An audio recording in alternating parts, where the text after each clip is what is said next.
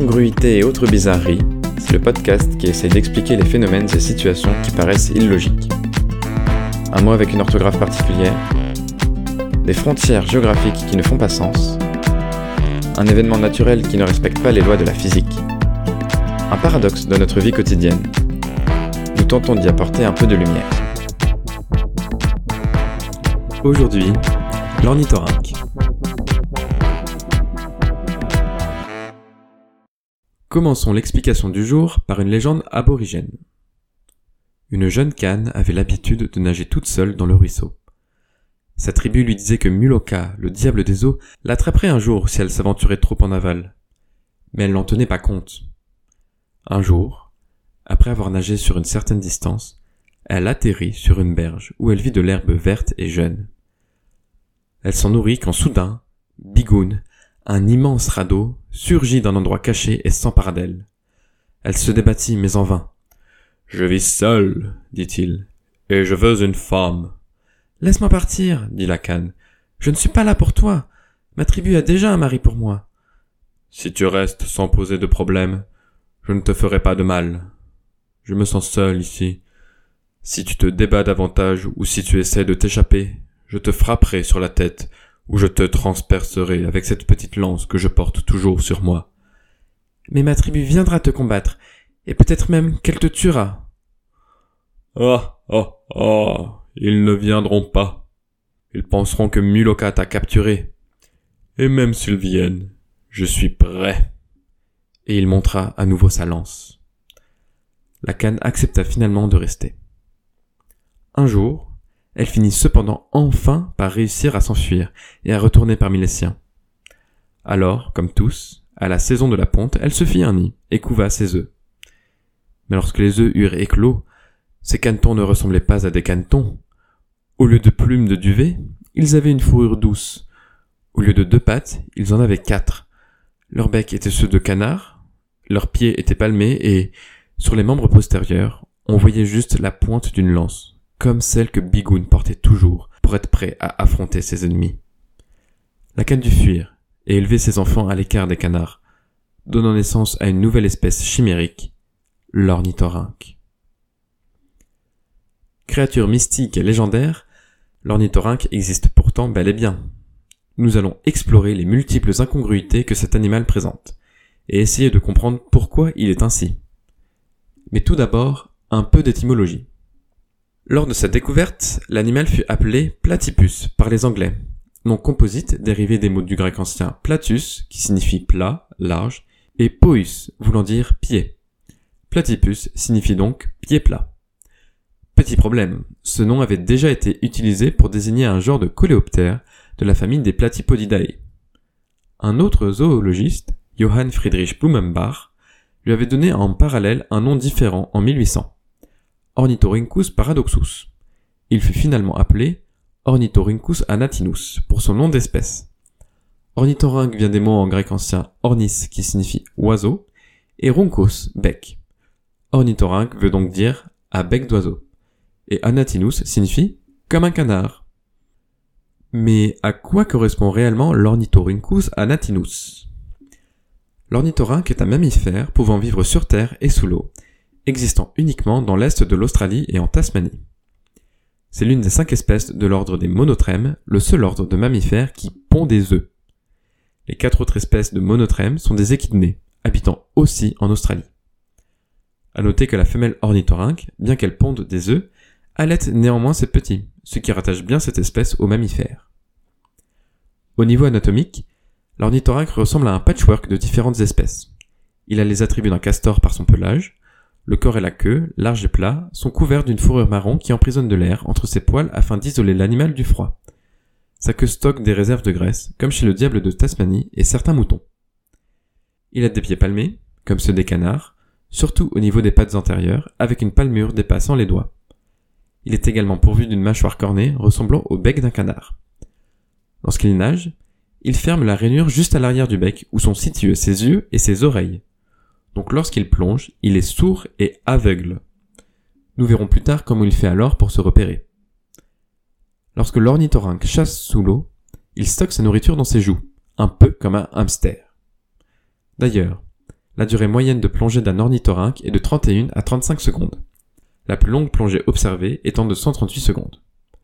L'ornithorynque plonge en moyenne de 1 à 3 mètres de profondeur et un record à 8 mètres a été observé. Vu que ses pattes sont situées sur les côtés du corps au lieu d'être en dessous, comme chez les autres mammifères, il a plutôt une démarche de reptile. Tâchons maintenant de trouver une explication à ces incongruités qui font de lui un animal unique au monde. Les thérapsides, datant d'il y a 315 millions d'années, sont les derniers ancêtres communs que nous avons avec les ornithorynques. En effet, les monotrèmes sont les descendants d'une branche de mammifères qui s'est très vite détachée des autres, il y a environ 166 millions d'années. Notre branche s'est-elle arrêtée de pondre des œufs, alors que la branche des monotrèmes a continué à pondre? L'Océanie se sépare durant cette période du reste du supercontinent Pangée, il y a 120 millions d'années, isolant de nombreuses espèces qui sont maintenant endémiques de l'Australie. Des études estiment que l'ornithorynque a commencé à se développer au sein de la branche des monotrèmes il y a 112 millions d'années. L'ornithorynque étant surtout le seul représentant de sa branche, son existence nous paraît d'autant plus incroyable qu'il est difficile de le rattacher à une autre espèce cousine.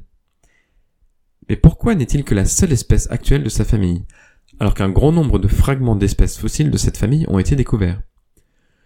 Une hypothèse serait que l'apparition des marsupiaux a entraîné la disparition de la majorité des ancêtres de l'ornithorynque, car ils mangeaient toute la nourriture.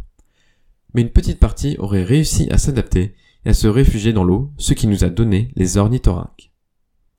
Pour finir sur le volet évolution et phylogénétique, notons qu'une équipe internationale a séquencé son génome en 2008. Le travail de cette équipe confirme que les caractéristiques de reptiles, d'oiseaux et de mammifères de cet animal se retrouvent au niveau de son génome. Au cours de leur analyse, les chercheurs ont comparé ce génome avec ceux de l'humain. L'ornithorynque partage 82% de nos gènes. Vous pensez que cet épisode est fini? Eh bien, pas du tout. L'ornithorynque nous réserve encore plein de surprises. Nous allons voir ça. Incongruité suivante, s'il vous plaît c'est l'un des rares mammifères à être venimeux. Le mâle porte sur les pattes postérieures un aiguillon qui peut libérer du venin capable de paralyser une jambe humaine ou même de tuer un chien. Venin auquel on ne connaît pas d'antidote. Les mâles étant les seuls à produire du venin et la production augmentant pendant la saison des amours, on suppose qu'ils se servent de leur ergot venimeux pour combattre les autres mâles lors de la période de reproduction. L'ornithorynque et les monotrèmes sont les seuls mammifères à être dotés du sens de l'électroperception. Ils peuvent en partie localiser leur proie en détectant le champ électrique produit par les contractions musculaires. L'électrolocalisation de l'ornithorynque est la plus sensible de celle de tous les monotrèmes. C'est donc pour cela qu'il s'en fiche un peu d'être sourd et aveugle lorsqu'il plonge sous l'eau. On pense que l'ornithorynque peut déterminer la direction de la source électrique en comparant l'intensité du signal selon l'orientation de son bec. Ceci expliquerait les mouvements caractéristiques de va-et-vient de la tête pendant qu'il chasse. Allez, continuons avec d'autres bizarreries, j'en ai des pelletés.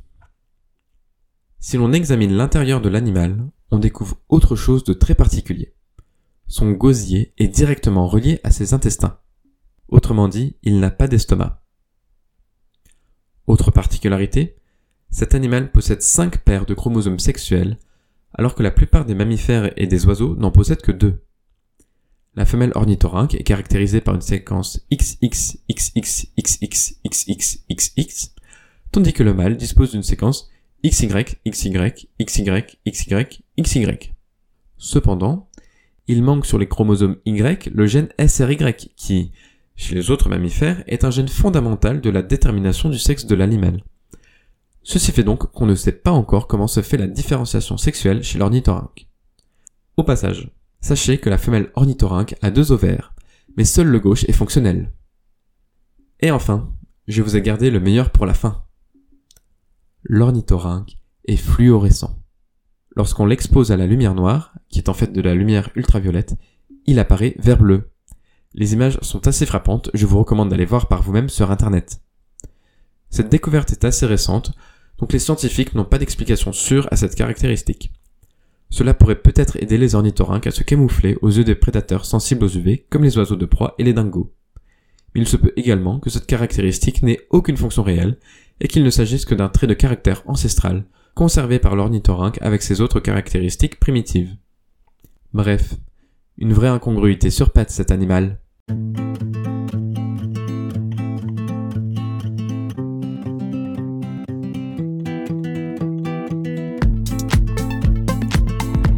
Chers auditeurs, l'épisode de votre podcast Incongruité et autres bizarreries est maintenant fini.